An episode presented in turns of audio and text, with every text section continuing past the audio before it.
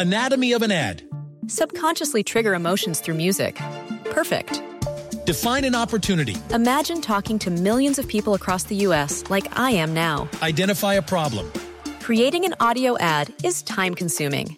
Offer a solution. Utilize cutting edge AI. Imagine creating all that in under 30 seconds. Well, we did to create this ad. To learn more about AI in the audio industry, download the white paper from audiostack.ai. Este es el podcast de Alfredo Romo, 889noticias.mx. Quiero platicarte acerca de las emociones. Creo que es importante definir lo que sentimos. Cuando uno está exaltado, para bien o para mal, muy emocionado, muy triste, muy enojado, y alguien te pregunta, ¿pero qué sientes? Pues no lo puedes describir. No puedes describir lo que sientes cuando te dan tu primer beso y no puedes describir lo que sientes cuando te asaltan por primera vez tampoco. Y creo que es importante que tengamos presente que las emociones son algo primordial en nuestra vida y en nuestro quehacer de seres humanos. Y creo que es importante que sepamos identificarlas. Ahora, cuando hablamos de una situación como la que vivimos con la pandemia, pues obviamente tenemos que tener muy claras nuestras emociones. Y creo que lo que necesitamos es que exista un, ¿qué? un diccionario de emociones. Ya existe. Y es que el objetivo que tiene este diccionario es ofrecer una explicación sobre los estados de ánimo que experimentamos en esta pandemia. Y la UNAM, la Universidad Nacional Autónoma de México, presentó el proyecto Diccionario de las Emociones. Son 12 cápsulas de video, no es como tal un libro, ¿no? Pero así le llaman, Animaciones a color con una duración de dos minutos. En la primera etapa se van a tratar temas como enojo, ¿no? Emociones, ¿eh? Acuérdate. La emoción del enojo, la emoción de la sorpresa, la emoción de la tristeza, la emoción del miedo, la emoción de la alegría, la emoción de la ansiedad, la emoción de la melancolía, porque la melancolía y la tristeza no son lo mismo. Y cada cápsula va a salir de manera semanal. La primera salió el 16 de febrero pasado en diferentes medios de comunicación y plataformas digitales. Por ejemplo, en este primer trabajo se habló del enojo. ¿Alguna vez has discutido con alguien, llegaste tarde por el tráfico o han sido injustos contigo? Es probable que en estos casos hayas sentido enojo. Esta emoción se manifiesta cuando nos encontramos en una situación que consideramos que está mal y puede presentarse desde una irritación leve hasta experimentar ira. ¿Cómo ves? Es parte de esta primera cápsula, ¿no? Está interesante, ¿no? Con este proyecto, las instituciones que lo alientan buscan que distintos públicos tomen conciencia de qué es lo que sucede cuando te sobrecoge una emoción. Escucha. Cuando nos enojamos, nuestros músculos se tensan, el ritmo cardíaco se acelera, la presión arterial aumenta y nos ruborizamos. Si la emoción es muy intensa, puede que nuestro juicio se nuble y reaccionemos.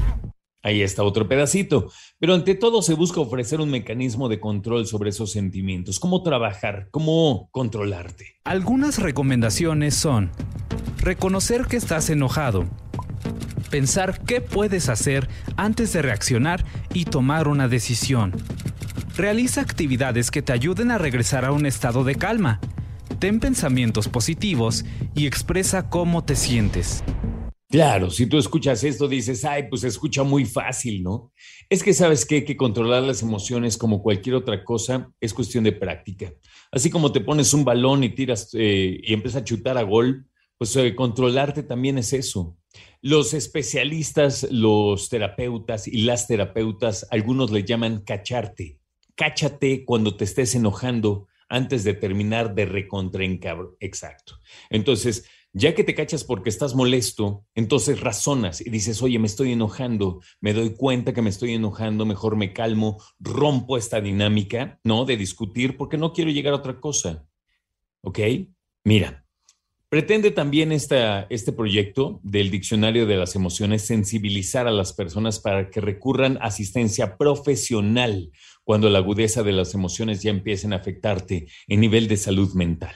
Todas y todos en algún momento nos enojamos, pero si ocurre frecuentemente o de manera incontrolable, nuestras relaciones y nuestra salud pueden afectarse. En estos casos, es mejor buscar ayuda profesional. Y recuerda, reconocer y manejar nuestras emociones nos ayuda a vivir mejor. Exacto. Y reconocer tus emociones es cuestión de práctica.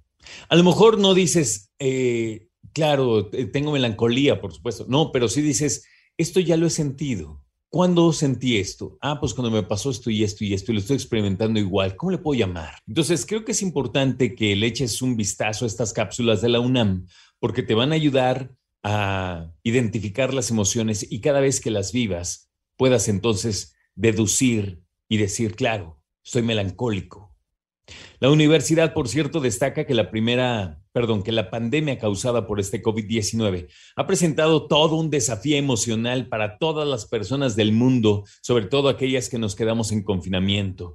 Tuvimos que mantener la distancia social, eh, tuvimos crisis laborales, tuvimos crisis económicas y todo esto a dos años de distancia de cuando comenzó la pandemia. Cuadros de ansiedad incertidumbre, tristeza, mucho miedo, mucho enojo, algunas obsesiones, algunas fobias también, problemas mentales que se nos incrementaron en cuestión de semanas o meses, cambios emocionales producto del impacto del miedo a enfermarnos de COVID-19 y por duelos también ante las diferentes pérdidas porque cuando digo pérdidas, claro, me refiero a las pérdidas humanas de nuestros amigos y nuestros familiares, de nuestros compañeros, pero también pérdida de aquello que simplemente no pudo ser, como aquel viaje que tenías pendiente, como la graduación de tus hijos, cómo vivieron los chavos no tener una graduación que tenían eh, muy vista y muy anhelada, salir de la secundaria, de la primaria, de la prepa, hacer un viaje, casarse, tener tus 15 años, eh, terminar tu posgrado, todo eso representa también una pérdida. Aquello que no pudiste hacer, que no pudiste disfrutar y sobre todo, ¿sabes qué? Aquello que sientes que alguien te arrebató y que a lo mejor para ponerle un nombre tienes que decir, me lo quitó la pandemia. Entonces, creo que es importante, ya te digo, que puedas identificar las emociones en este diccionario que ofrece la Universidad Nacional Autónoma de México. Escucha a Alfredo Romo donde quieras. Cuando quieras. El podcast de Alfredo Romo en 889noticias.mx.